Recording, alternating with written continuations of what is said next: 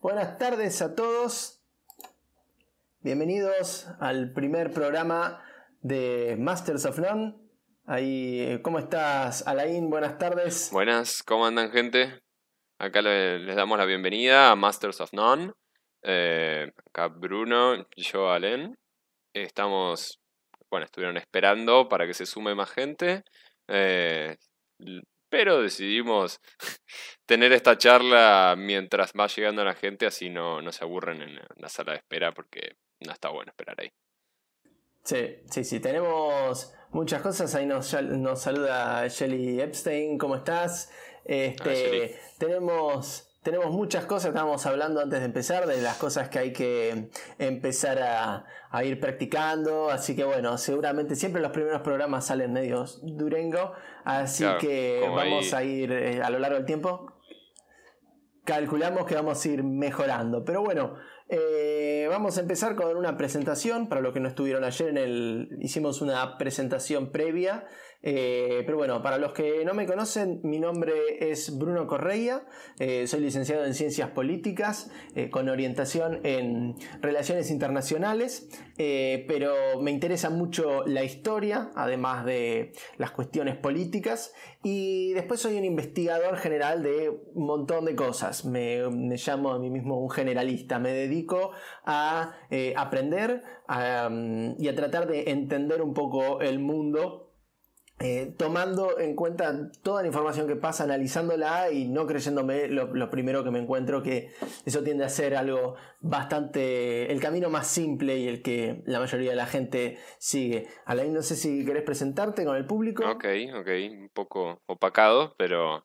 Este, no, jamás. Bueno, yo soy eh, Alain Nobel, eh, soy un data scientist, si se quiere, un científico de datos que Básicamente me centro en procesar grandes cantidades de datos que sean referidos a una industria en particular o algún, este, algún interés de alguien. Y me parece muy curioso porque justo mi, mi interés es también tan variado como lo que podría aplicarse y tiendo a investigar sobre psicología, me gusta mucho la filosofía y soy también un gran este, como se diría, un, amateur de las finanzas, pero que pasa constantemente tiempo estudiándolas. Así que sí, también me considero un generalista. Eh, lo conocí a Bruno justamente por, por ese, esa cualidad que tenemos afín. Y queríamos introducirles esta, que bueno, todos ya conocemos que existe el pensamiento crítico, ¿no? Pero queríamos introducirlo desde un ángulo distinto y por qué es tan importante también, ¿no, Bruno? Sí, sí, nuestra, en nuestro tema eh, vamos antes que nada a explicar el nombre del podcast, lo decimos llamar Masters of None por la frase en inglés eh, Jack of all trade, Masters of None, que básicamente significa este, que uno es eh, bueno en todo, pero no es un experto en nada. Mm, y, bueno, eso es lo que estamos viendo con la cuestión del generalismo, es que eh, la gente se, cada día es más difícil especializarse y cuando uno se especializa eh, es como una cuestión muy enfocada. Entonces al estar tan enfocado uno pierde una vista del general y es necesario a veces un generalista que es la persona que viene y conecta las diferentes especialidades y funciona de puente. Entonces nunca sos el que más sabe en la habitación, pero haces que el ingeniero pueda hablar con este, el pintor y que se puedan juntar con el de las, el contador y que se entiendan entre ellos, porque los especialistas tienden a hablar en idiomas diferentes. Entonces alguien tiene que servir como el traductor de eso. Y bueno, si vos trabajás con muchos datos, justamente estás eh, enfrentándote eso todo el tiempo. Bueno, este, en mi trabajo anterior yo solía hacer el nexo entre lo que era la parte más técnica, más dura, que eran los desarrolladores y,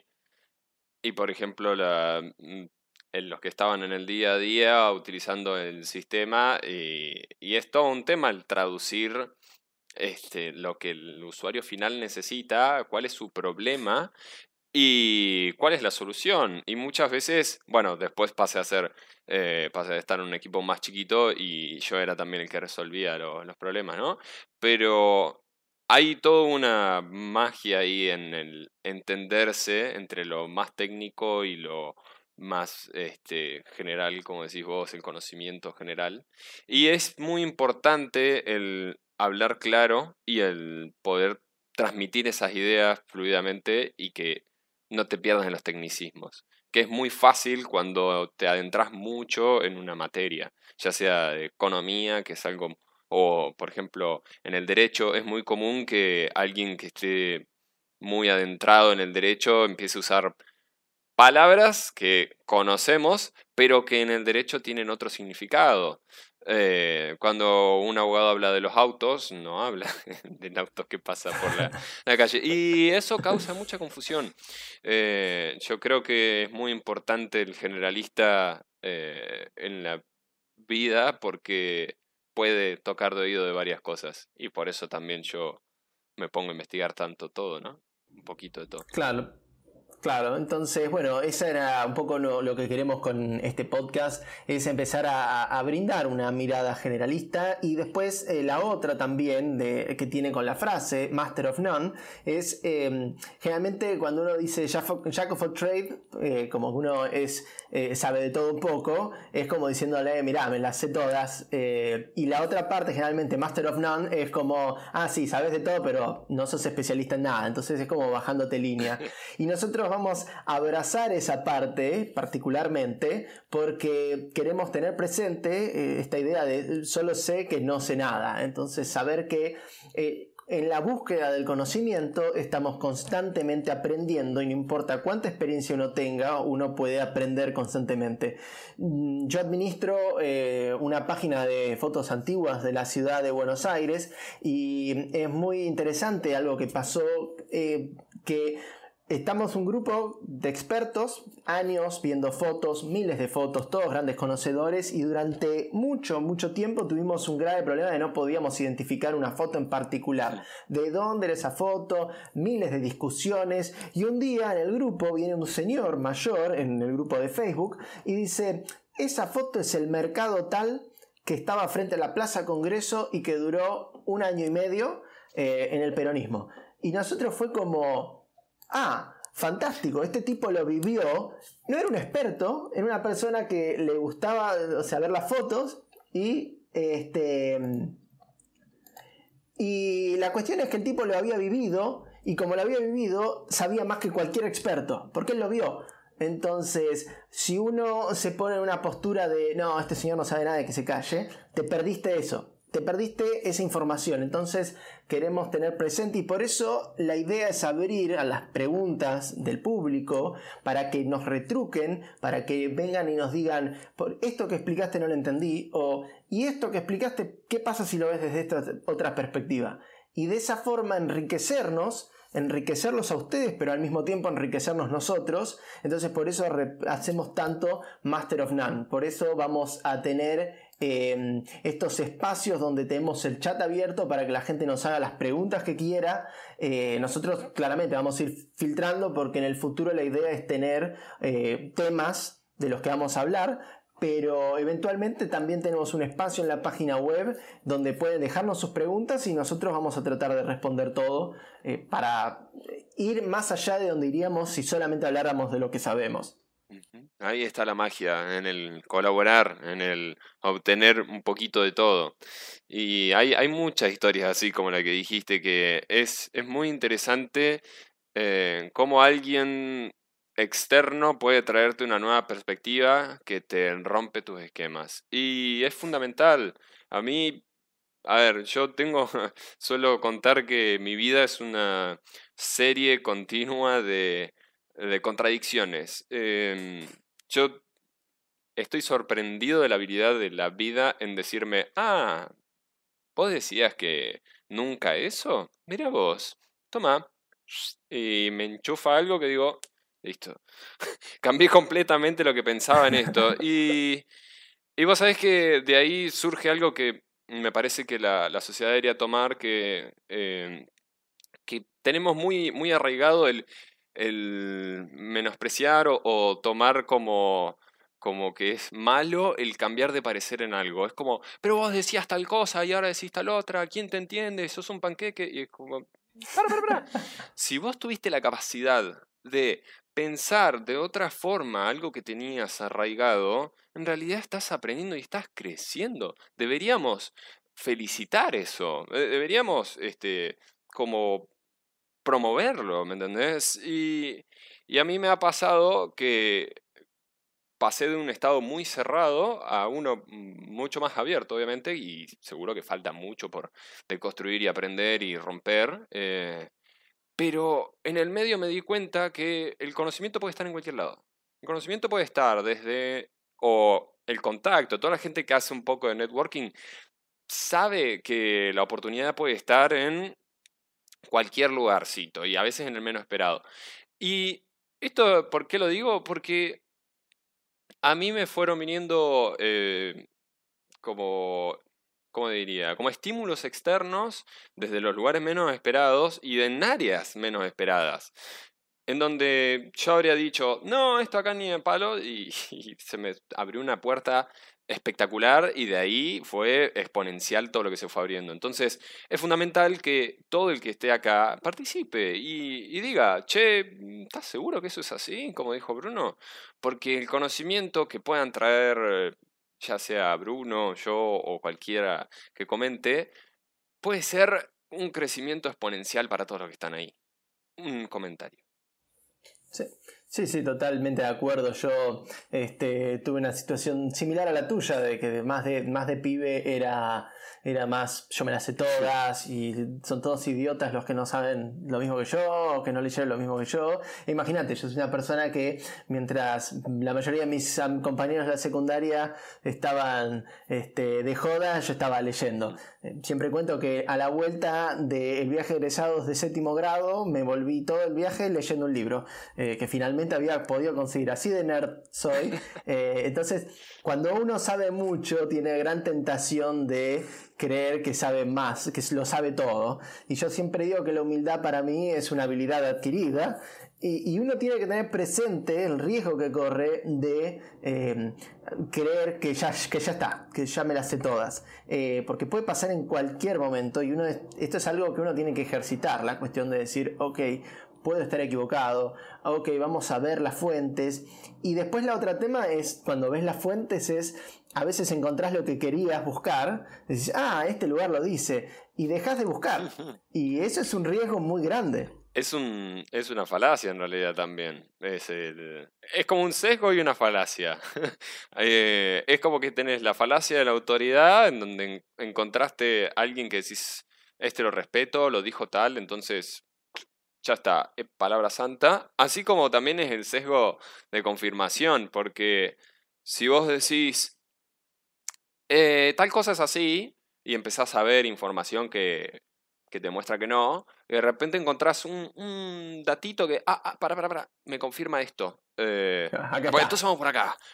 Y empezás a filtrar todo lo que no. No, no, no, esto, estos son haters, estos son, este, eh, no sé, algún son delirantes y no o estos le falta fe entonces no creen en esto que puede ser ta, ta, ta, empezás a, a, filtrar todo lo que no se ajusta a lo que vos crees y chao cuando te diste cuenta adquiriste y reforzaste un pensamiento que puede no ser verdad. Claro, y eso es algo que se da mucho ahora en la, en la época del Internet. No es algo nuevo, es algo que siempre ocurrió, pero hoy en día es mucho más fácil filtrar si yo me meto a grupo de Facebook de la agrupación política A mm. y todos decimos sí, sí, sí, sí, o me meto en la agrupación política B, van a hablar de lo que yo quiero y a la persona que hoy encima podés mutear a una persona, la pones en silencio y no recibo más sus mensajes. Entonces todo lo que todo lo que digo, claro, me confirma lo que creo eh, y es mucho más fácil aislarse y el problema de eso también es a la hora de armar juicios de valor, eh, uno cae en el riesgo de decirse cualquier cosa y por ahí todos te están diciendo, sí, es para allá, es para allá, es para allá, y son todos ciegos y nadie vio el barranco y vos vas atrás porque creyeron y cuando te diste cuenta que estás mal, ya es demasiado tarde. Sí, sí, sí, sí, la, actitud de, digamos, ¿cómo se dice? De manada, ¿cómo, cómo es? Sí, o sea, cuando, seguís la, mm, psicología de masas, este, uno tiende a, a perderse en, eso y, es un riesgo muy grande y uno no se da cuenta hasta que es demasiado tarde. Bueno, y es un riesgo que lo podés llevar a un montón de ámbitos encima, porque te puede afectar desde no, no llegar a ver que tu situación eh, personal en el trabajo está muy mal o que tu alineación política está mal o que, o, sea, hablando de mal, como que no está alineada con lo que vos crees, o, o por ejemplo lo podés llevar a, a, que no veas alguna falla en tu pareja o en tu familia y vas a entrar en un ciclo en el que vas a reafirmar todo y, y nunca vas a ver algo nuevo. Y te quedaste ahí. Claro. Entraste en ese círculo. Claro. Sí, sí, eso es, eso es creo que uno de los mayores peligros de, de, este tiempo moderno. Además, eh, otro tema de lo que hablabas de la autoridad es muy gracioso porque yo trabajo mucho con fuentes eh, eh, secundarias y primarias. Y me acuerdo hace un tiempo estaba tratando de escribir un texto eh, sobre, estuve muy metido con eh, Roma antigua. Y me acuerdo que estaba leyendo un libro de un historiador muy famoso de la década del 40 que se llama Will Durant, donde empezaba a hablar de una crisis económica en Roma, en la época del emperador Trajano. Estamos hablando, creo que esto es alrededor del 60 después de Cristo. Y la explicación contaba el banco tal tuvo un problema con unos trabajadores en, este, en Fenicia, entonces eso causó una corrida bancaria que cayó este banco y este otro, los, este, no sé, Pasuto Brothers. Y yo decía, wow, parece, parece que está pasando, esto es la década del 90, la burbuja. Y me, me, fascinó eso, porque fue un paralelismo entre el pasado y el presente increíble. Y bastante lejano encima. Claro, pero uno dice, wow, esto es una locura. El tema es que cuando me pongo a investigar, empieza a sonarme muy raro, porque cuando uno empieza a ver historia antigua, estas cosas uno no las ve normalmente, no hay tanto documento antiguo, incluso en los romanos. Entonces empecé a investigar y me encuentro, empiezo a decir, ok, ¿de dónde viene la fuente? ¿Quién es la fuente que está usando Will Durant? Y empezó a tirar algunos autores eh, originales romanos eh, y los fui a buscar. Y me puse a leer libros de hace mil años y no encontré nada de lo que decía. Y me hice todo un trabajo, lo tengo escrito para algún lado, después lo voy a compartir probablemente en el blog de Masters of None. Pero me puse a hacer todo un trabajo de investigación y empecé a rastrear, gracias a Google Books, que la Internet nos quita y la Internet nos da, empecé a encontrar cada uno de los libros eh, que iba tirando este dato y cómo iba pasando como un virus que se iba eh, sí, se va replicando y olvídate, pasa a ser la realidad. Totalmente, y encontré un texto, creo que de 1912, donde una persona que había hablado de la Roma de una forma muy precisa, en el capítulo inicial metió esto, casi como algo medio que se lo metieron los editores, leyendo de que se lo habían metido los editores para hacerlo interesante al libro. Y en el libro decían, que era un libro muy bueno, pero eso estaba todo inventado. Bueno, porque dicen que es ficción, entonces. lo ficcionó completamente. Algo que se sabía que había pasado, que había habido una crisis económica en Roma en el tiempo de Trajano, él llenó todos los espacios vacíos e hizo una especie de este, novela histórica a los tres mosqueteros y, claro, personajes reales, historia ficticia.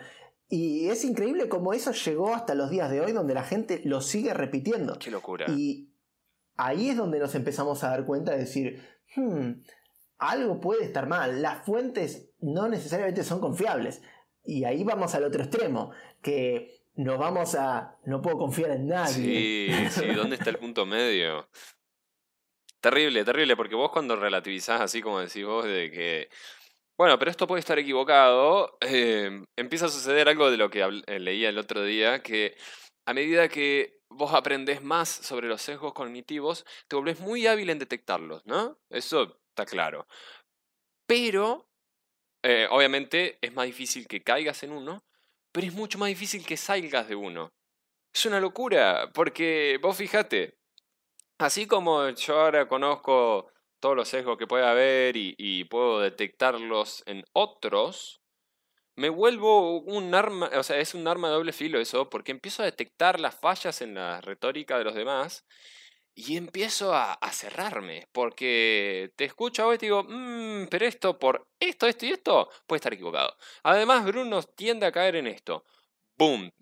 Desacredité completamente tu argumento. Y empiezo a hacer así con, con todo el mundo, con todo lo que lea. Listo, me creé mi propia burbuja. Y es una locura, porque yo pensé en su momento que no sé, aprender más sobre las distintas falacias y los sesgos cognitivos y, cómo un silogismo trucho puede llevarte a, cualquier agujero de, de, ¿cómo es? De, de, ah, de, de conejo y salir en cualquier otro lado y resulta que cuanto más aprendes de eso, más te cerrás. Pero... Sí, y aparte, Y aparte cuanto, cuanto más aprendes, eh, menos sabes es, por ejemplo. Menos porcentaje del total, ¿sabes? Sí, sí, sí. Claro, con la historia antigua pasa mucho eso, donde yo, por ejemplo, me he dado cuenta que muchos de los libros de historia antigua que leí eh, son como muy eh, narrados y donde están eh, metiendo algunos datos, así que cuando voy, hace unos tiempos me agarró la locura del mundo antiguo, dije, no sé suficiente del mundo antiguo, tengo que leer, me bajé 19 tomos de Oxford del año 5000 antes de Cristo hasta este, el año 800. Me leí dos, pero en ese espacio encontré como básicamente la ciencia dice eh, la, arqueología. Tenemos este pedazo antiguo que puede significar esto, esto, esto, esto, y libros, eh, líneas enteras diciendo al final puede ser esto, pero no estamos seguros. Y cuando vos lees a los autores que son más, eh, que llegan que son más populares, no te pueden decir eso. Entonces te lo cuentan como una verdad. Eh, y eso lo que hace es que vos sepas menos y a su vez es como decís vos, desconfías de todo.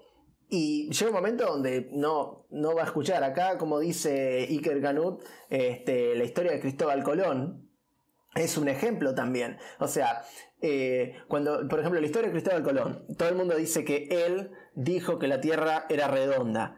Y eso es una falacia, es una mentira, porque él no dijo la Tierra es redonda, porque todo el mundo sabía que la Tierra era redonda. La gente educada sabía que la Tierra era redonda desde los tiempos de Grecia antigua.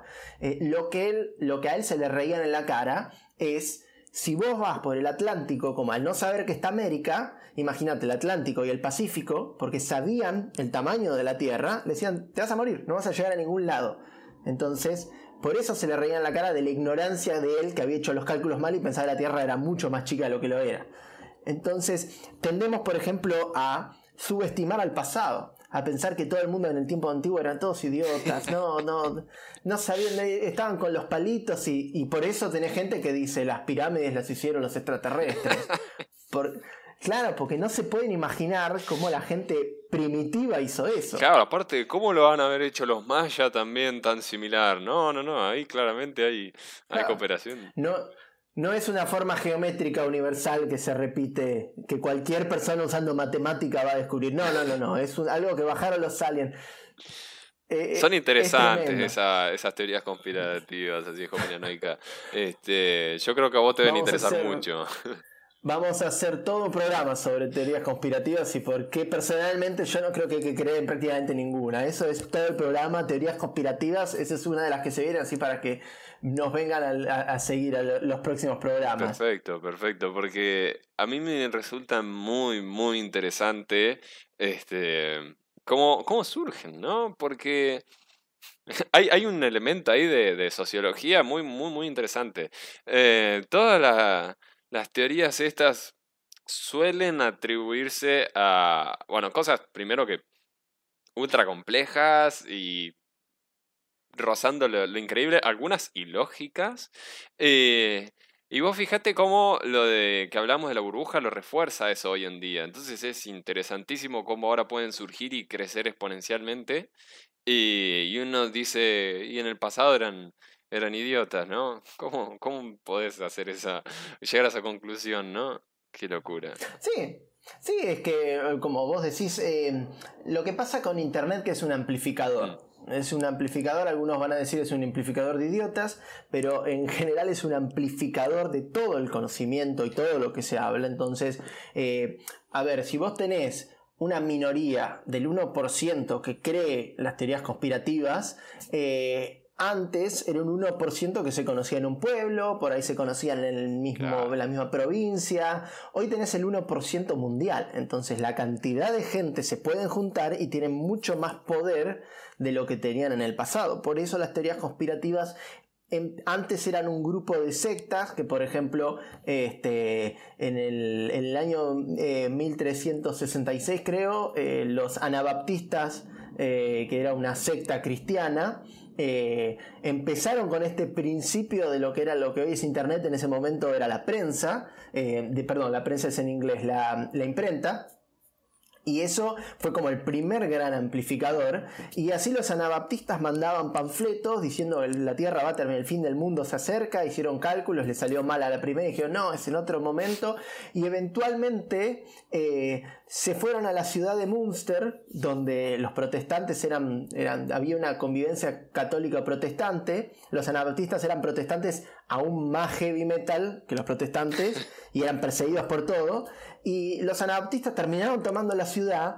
Eh, fue un sitio tremendo donde los vinieron, el, rey, el príncipe católico los fue a sacar y estuvieron sitiados como tres años esperando el fin del mundo y mandando panfletos por toda Europa de vengan a ayudarnos y ejércitos de anabaptistas tratando de llegar a la ciudad porque ahí es donde va a volver Cristo.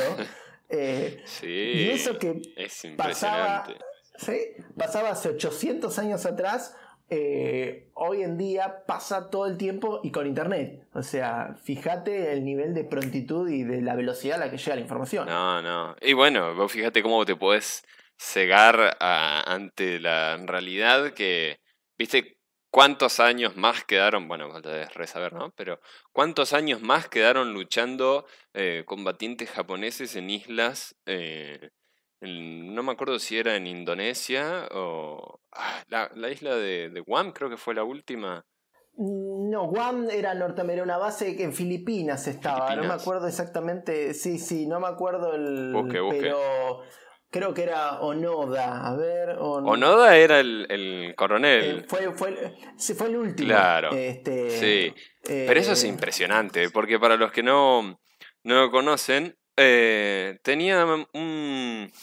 que era un escuadrón de cuatro japoneses. Sí. Sí, Hiro, Hiro Ahí está, Hiro Onoda. Se llamaba. Eh, es interesante la historia de ese tipo, porque enviaron un escuadrón, el emperador en ese momento, el japonés, eh, em, mandó este escuadrón a luchar en la selva y le dijo que bajo ningún punto de vista se rinda que él iba a tener que luchar por la causa y que solo cuando él lo relevase podía dejar de luchar.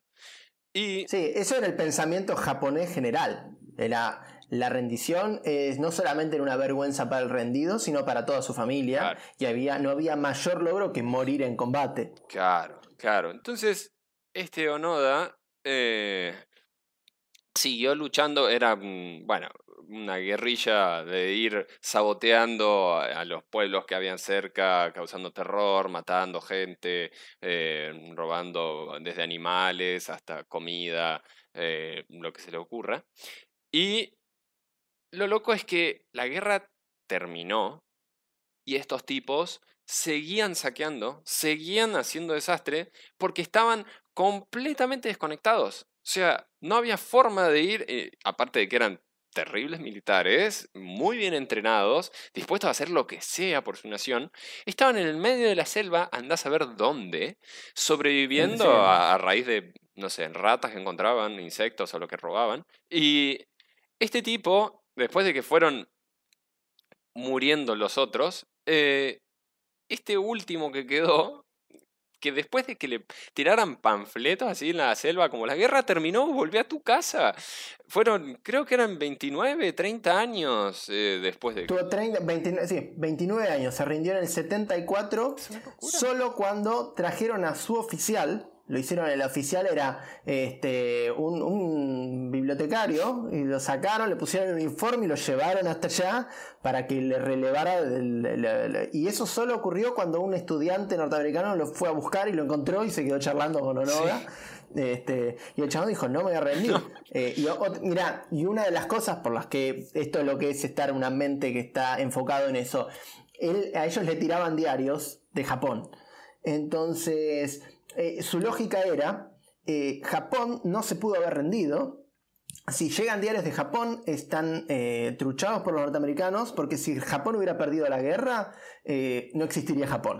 Tendría que haber sido completamente destruido. Entonces, esa lógica es perfectamente, perfectamente razonable, pero no le permitía a él dar un paso adelante y decir, ok, terminó la guerra. Es una locura. Y seguían matando gente, seguían robando, seguían causando terror, al punto de que ya no se sabía si era una leyenda este tipo. Imagínate, en ese momento empezaron a relativizar todo y, y no se sabía si ese quedaba vivo, porque antes de última era un grupo. Después de que murieron y fueron encontrando algunos, no se sabía si, si estaba vivo el tipo. Eh, es interesantísimo cómo puede tergiversarse la realidad y, que termines creciendo algo como esto, ¿no? Y tan errado tanto tiempo. Por eso es tan importante como hacer un parate y mirar y decir, ¿dónde estoy? ¿A dónde voy? ¿Qué es verdad? pero, pero bueno, eh, en resumen, ese era el aim, el objetivo de este podcast, me parece, ¿no, Bruno? Claro, sí, es eso tratar de, tratar de fomentar el, pensamiento crítico. Es algo que, nada, hemos desarrollado este, eh, Alain y, yo a lo largo de nuestra vida, eh, a través de mucho, muchas veces eh, mucho sufrimiento, porque uno es muy fácil encerrarse en una idea y no saber por qué ¿por qué no le caigo bien a la gente? Y bueno, es porque sos bastante desagradable y a veces uno no se da cuenta. Y eso, me, por ejemplo, a mí me pasó cuando yo vine a, Buenos Aires. Yo viví 15 años en Puerto Madryn. Todo el mundo te dice, ay, qué lindo Puerto Madryn. No lo recomiendo para vivir. pero pero no me llevaba muy bien con mis compañeros de la secundaria, eran todos unos boludos que no saben nada. Eh, y cuando vine a Buenos Aires fue como onda, hmm, creo que podría haber sido mejor las cosas si yo hubiera hecho algo diferente. Eh, y cuando llegué acá dije, bueno, no, voy, voy a hacer las cosas diferentes, voy a cambiar estas cosas. Y eso ha sido un poco a lo largo de mi vida, pero generalmente son cambios medio traumáticos, no es algo que, nace de, ah, sí, cambiamos porque sí. No, aparte que pones en eh, riesgo tu identidad, y ahí es un, es un, a ver, psicológicamente hablando, cuando vos no sabés quién sos, eh, te pasa básicamente lo que nos pasó a todos en la adolescencia, que es como, ¿quién soy? Eh, ¿Qué estoy haciendo? ¿A dónde voy? Y es muy importante ese cuestionamiento pero es doloroso de hacer, porque en esa inestabilidad tenés inestabilidad emocional. Y claramente es algo que nadie busca. Pero es como algo necesario, es, es como romper el músculo para que crezca cuando nosotros entrenamos. Eh, esto es lo mismo, es un, un gimnasio de la mente en donde golpeas tus ideas y las pones a prueba y ahí es donde las, rompiéndolas las haces crecer, porque realmente las pones a prueba. Y ahí es donde entra el concepto de antifragilismo de Nassim Taleb, ¿no? También. Sí, la antifragilidad la, explicamos eh, un poco. Explicar, explicar el, concepto para los que no lo conocen. Dale, dale, dale. Eh, básicamente consiste en que todo lo que se exponiéndose a riesgo es donde más crece.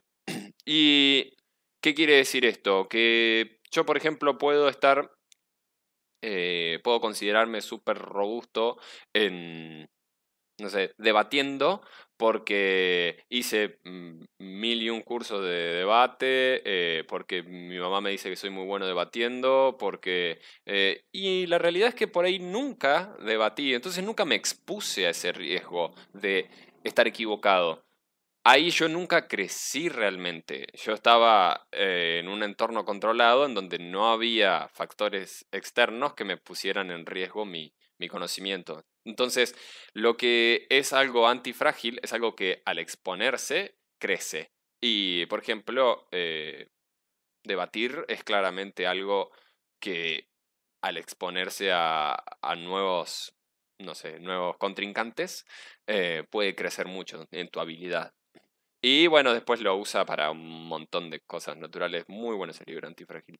Claro, sí, agrego solamente que el concepto de antifragilidad eh, lo refiere a que él dice que lo contrario a frágil no es robusto, porque lo robusto es em, eh, estático, no puede moverse y una vez que cuando le aplicas fuerza se quiebra. Entonces dice que lo contrario a la fragilidad es la antifragilidad, que es eso que este, crece, mejora y se alimenta de la inestabilidad.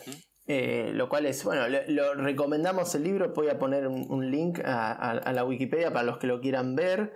Este... Ok, ok. Claro, sí, la verdad que me pareció fundamental este, analizar libros como ese. Eh, te traen una nueva perspectiva de las cosas. Imagínate que el, eh, el primer libro de esa saga que arma él es el, este que es engañados por la aleatoriedad, ¿cómo es que se llama en español? Me lo sé en inglés, el Fooled by ah, Randomness. A ver, ya te digo porque no lo, no lo leí. Bueno, el tipo básicamente está constantemente diciéndonos que eh, vivimos engañados por, por todo. Y bueno, eh, todavía tengo que leer El Cisne Negro, que él incluso acuñó ese término y ahora se usa tanto de, de un evento catastrófico o muy bueno eh, recontra inesperado. Eh, que a él hablaba, por ejemplo, que la pandemia eh, fue un cisne gris, no, uno negro, que era totalmente predecible, decía, pero no sabía bien cuándo, ni el magnitud. Sí, sí, sabía, sabías que iba a ocurrir, pero no, no podías decir cuándo, pero era, era obvio. Y bueno, todos con el, con el diario del lunes somos los mejores analistas del planeta. Claro, claro, claro, obviamente. obviamente.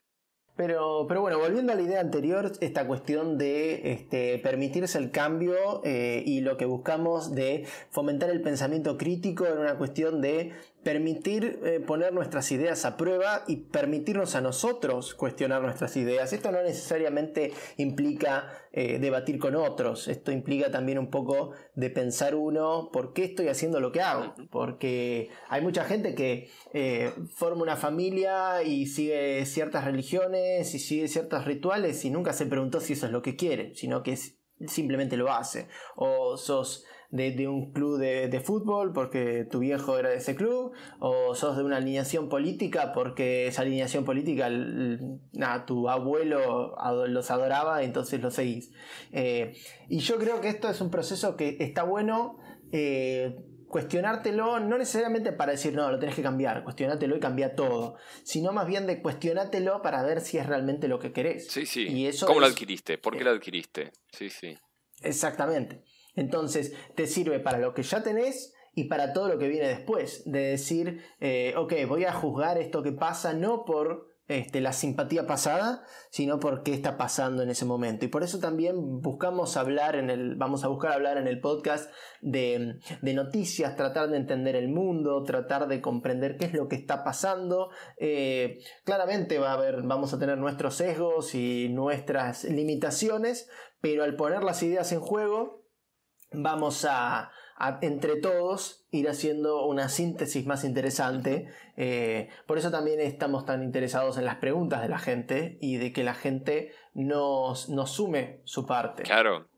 Y también te sumo algo, eh, requerís cierta frialdad para hacer esos, esos cambios y esos cuestionamientos, porque muchas veces eh, hay, hay características o ideologías que tenemos adoptadas que están muy asociadas a, a lo que sentimos o que decimos que sentimos. Y al ponerlas en, en duda, eh, se pone en duda de vuelta, como decía, la, nuestra identidad.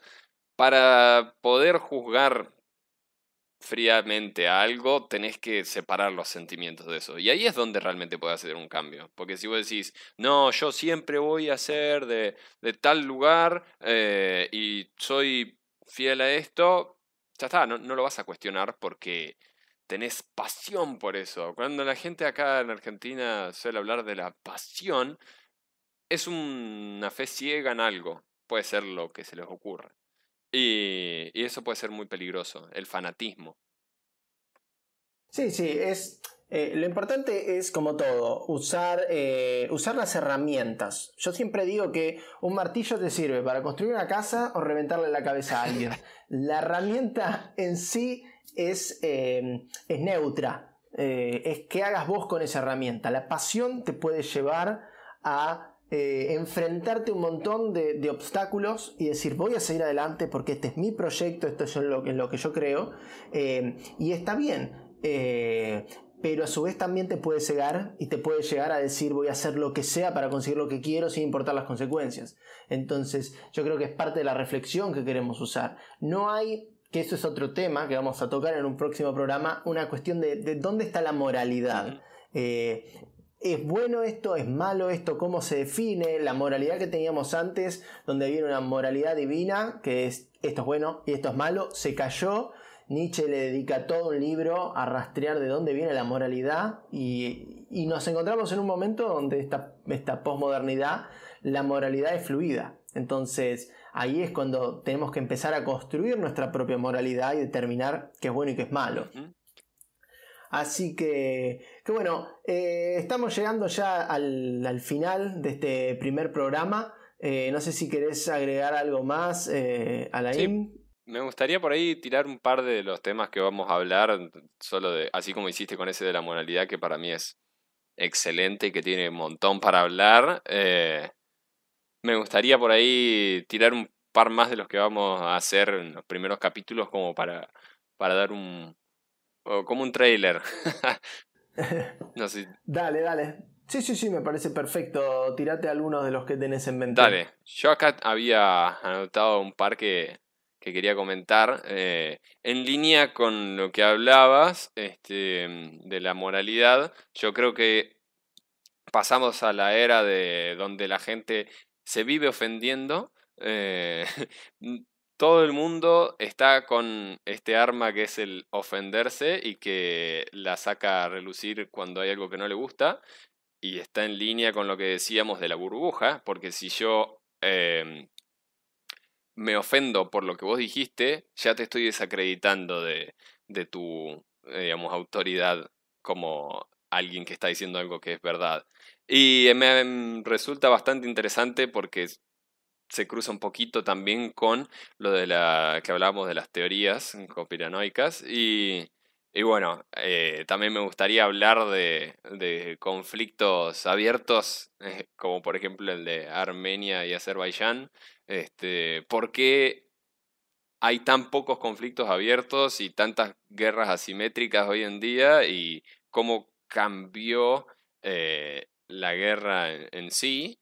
Eh, también quería hablar de, de por ejemplo, los distintos sesgos cognitivos que hay, que hoy hablamos de un par, como para poder reconocerlos y encerrarnos más en ellos. No, no, pero eh, en realidad hay, hay mucho para hablar y, y me gustaría también hablar de, de, de, cómo muchas veces tomamos decisiones en base a, a intuiciones y, y, no en base a datos. Y me gustaría también que empecemos a, a ver detectar dónde hay un hecho y dónde hay una percepción, que eso me parece fundamental, este, como hay mucha gente que toma em, opiniones como, pero esto es, es, es la posta, como decíamos recién, de la, de la falacia de la autoridad. Así que, bueno, me parece que esos temas se vendrán pronto.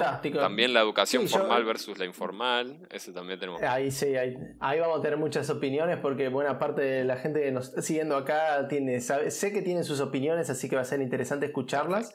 Y, yo sumo algunos de los temas que, de los que me gusta hablar, que este, algunos me quitan a veces un poco el sueño, pero es eh, cuestiones políticas, por ejemplo, es China la próxima potencia, ¿qué va a pasar con Estados Unidos? Este, las cuestiones de, la guerra que, dijiste me interesa mucho. Em, después, todo lo que es geopolítica. Para empezar a explicar qué es geopolítica, eh, es contar un poco de los mecanismos del poder, cómo, cómo se maneja el poder entre las naciones. Eh, de eso me, encantaría poder hablar. Después, ¿Qué es la paz? También del, ¿Qué es la paz? Eh, el riesgo nuclear, algo que eso me interesa mucho porque eh, parece ser que después de la caída de la Unión Soviética nos olvidamos de, que hay armas nucleares, nadie se preocupa eh, y, sería muy interesante hablar de, de lo que pueden hacer las armas nucleares, decir que están ahí y saber que todavía las pueden disparar y sepan que alguien como Trump hoy en día se puede levantar medio cruzado y disparar las armas nucleares y no hay nadie, nada que podamos hacer al respecto. Así que me parece que tenemos muchos temas. Los invitamos también a que pasen por nuestra página y nos sugieran de qué temas quieren escucharnos hablar o de qué temas quieren opinar. Nuestro blogspot es themastersofnone.blogspot.com eh, así que pueden pasar por ahí y dejar la, dejar la, anotación.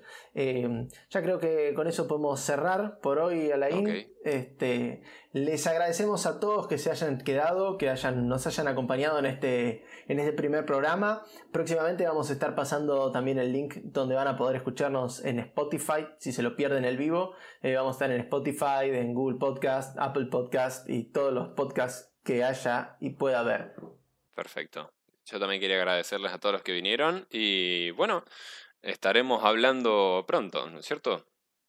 Sí, absolutamente. Nos van a encontrar el viernes que, eh, el viernes que viene a las 19 horas por este, por este mismo medio. Eh, están todos los links para registrarse en la, en la, página. Así que, y si no llegan, van a tener, próximamente voy a editar el, el audio y va a estar disponible. Perfecto, buenísimo. Entonces, nos estamos viendo, gente, y muchísimas gracias por Gracias a todos, gracias a Laín por acompañarme. A vos, Bruno. Este, por favor. Nos vemos entonces. Adiós. Hasta luego.